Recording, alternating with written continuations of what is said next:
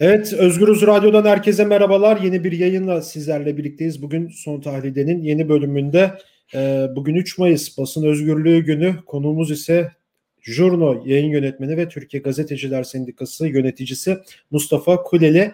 Mustafa Hocam hoş geldiniz yayınımıza. Hoş bulduk, iyi yayınlar diliyorum. Teşekkür ederim. Evet bugünü konuşacağız. Ee, bugünün önemini konuşacağız. Türkiye Basın Özgürlüğü Günü'ne gazeteciler basın açısından hangi şartlarda girdi? Biraz da bunları konuşacağız.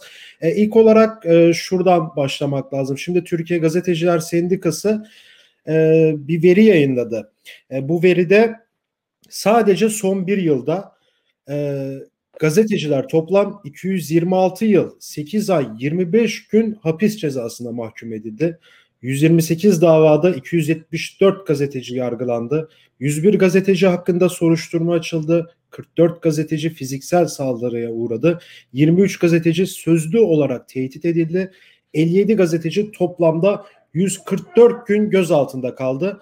6 gazeteci gözaltında dar, darp edildi ve bugüne biz 43 gazetecinin cezaevinde girdiği bir e, günde başlıyoruz. İlk olarak bu genel tabloyu nasıl yorumlamak istersiniz? Yani bizim bugün itibariyle e, sözümüz aslında çok net. iki kelimeden oluşuyor. Basın belada diyoruz. Ahmet Kaya'nın o güzel şarkısına e, ithafla. Basın belada derken de tabii ki evet gazeteciler sen de söyledin cezaevine atılıyor, işten atılıyor, fiziki saldırılara uğruyor, e, işsiz bırakılıyor vesaire. E, ama basın beladaysa aslında herkesin başı belada, toplumun başı belada. 3 Mayıs Dünya Basın Özgürlüğü gününde biz böyle basın özgürlüğünden bahsedince bazen insanlar kendimize bir imtiyaz istiyoruz e, zannediyorlar. Halbuki mesele tek tek gazetecilerin e, esenliği değil, bu toplumun haber alma hakkı. Ancak haber alma hakkı varsa bir toplumda demokrasi oluyor. O yüzden aslında basın özgürlüğü önemli.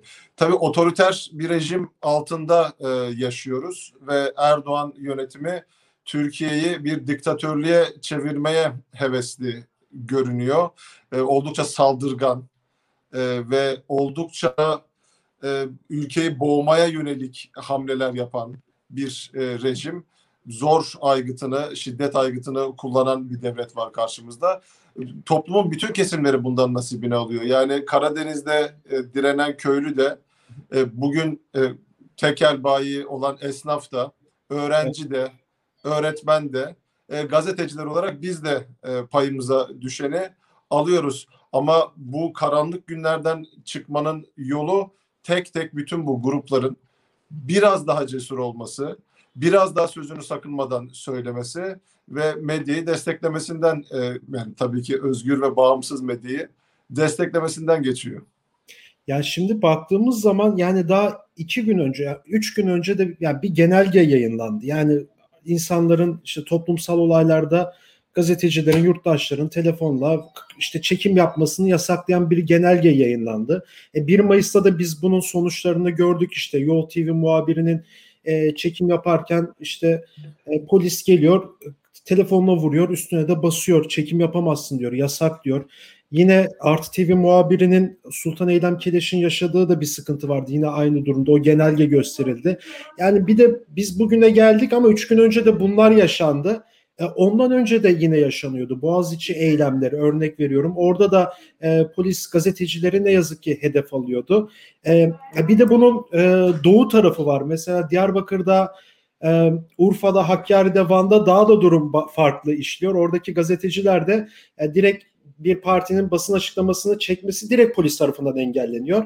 Ee, direkt kalkanlarla görüntü alması engelleniyor. Yine Kobane davasında da geçen hafta aynı durum söz konusu oldu. E, bu genelgeyi ve gazetecilere alanlardaki bu saldırıyı nasıl değerlendiriyorsunuz? Bunu kırmak için de e, bize ne gibi görevler düşüyor? Yani bunu sırf cesaret anlamında değil de daha böyle geniş yorumlarsak nasıl olur? Şimdi polise e, verilen yetkiler akıl alır gibi değil. Zaten e, hedefte çok açık. Erdoğan oy kaybettikçe e, ortada bir dava kalmayıp sadece bir çıkar grubunun temsilcisi haline dönüştükçe saldırganlaşıyor. Toplumu germeye, e, toplumu zorla bastırmaya, toplumu düşmanlaştırmaya e, çalışıyor ve bunun için de polise sınırsız yetkiler veriliyor.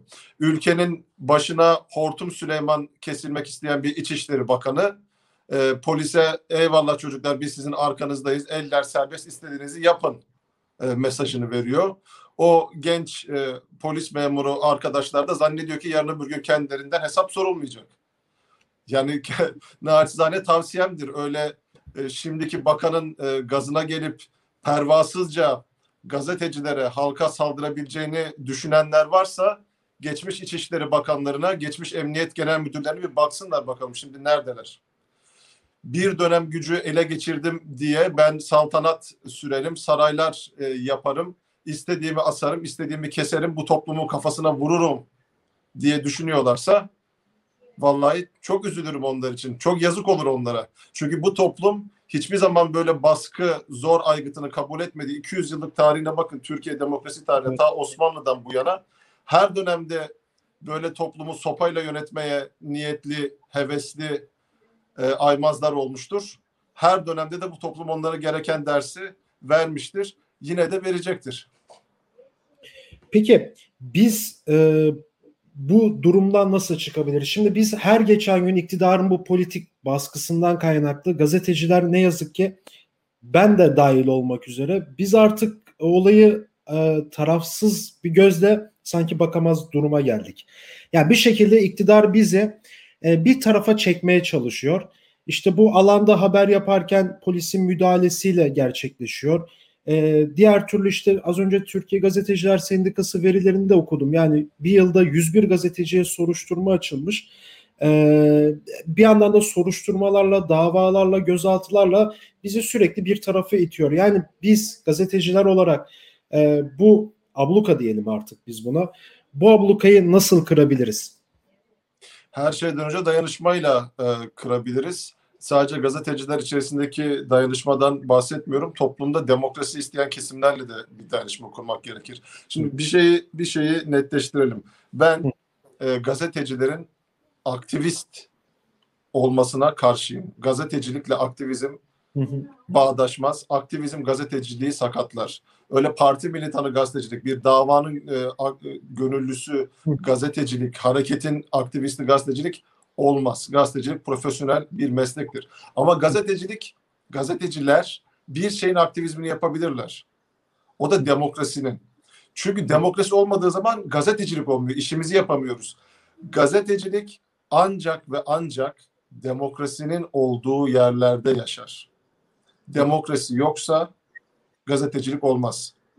Basın beladaysa demokrasi askıdadır. İşte bu yüzden basın beladaysa bütün toplumun başı beladadır.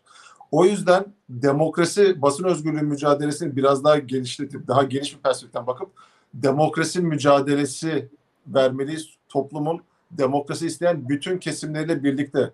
Çünkü bu ülkenin bir otokrasi olmasını, bir tek adam rejimi olmasını isteyenler emin olun marjinaldir. Toplumun çok azı padişahlık ister. Toplumun çok azı bir diktatör ister. Bunlar bir marjinal grup. Az önce de söyledim. Bir çıkar örgütü, bir çıkar şebekesi gibi çalışıyorlar. Onun karşısında toplumun çok geniş kesimleri var. İşte o toplumun en geniş kesimleriyle demokrasi isteyen herkesle çok büyük bir birliktelik, bir ittifak kurup ülkemizi, demokrasimizi yeniden inşa etmeliyiz. Biz bu ülkede AK Parti'ye oy veren, MHP'ye, HDP'ye, CHP'ye, İyi Parti'ye oy veren insanlarla yarın yine birlikte yaşayacağız. Yeniden bir ülke olmak, yeniden bir demokrasi olmanın yolu yeni bir uzlaşı inşa etmekten geçer. Bu uzlaşıyı inşa ederken de kimseyi dışarıda bırakmadan, herkesi severek, yeniden birbirimize güvenerek yapmalıyız. Karşımızda bizim bu ülkenin vatandaşlarından karşımızda kimse yok. Karşımızda sadece demokrasi istemeyen, tek adam rejimi isteyen, diktatörlük isteyen bir avuç çıkar çevresi var. Bizim karşımızda muarrızımız olan, düşmanımız olan sadece onlardır. Bunu tekrar hatırla, hatırlatarak ve demokrasi isteyen herkesi e, kucaklayarak bu karanlık günleri aşabiliriz diye düşünüyorum. Evet, çok teşekkür ederim programa katıldığınız için. Ben teşekkür ederim. Kolaylıklar diliyorum. Evet, Jurno yayın yönetmeni ve Türkiye Gazeteciler Sendikası yöneticisi Mustafa Kuleli ile birlikteydik. Dünya Basın Özgürlüğü gününü konuştuk ee, Özgürüz Radyo'da. Yine TGS verilerine göre bugün 43 gazeteci bugüne cezaevinde başladı. Son bir yılda ise 101 gazeteciye soruşturma açıldı. Ee, başka bir programda görüşmek dileğiyle şimdilik hoşçakalın.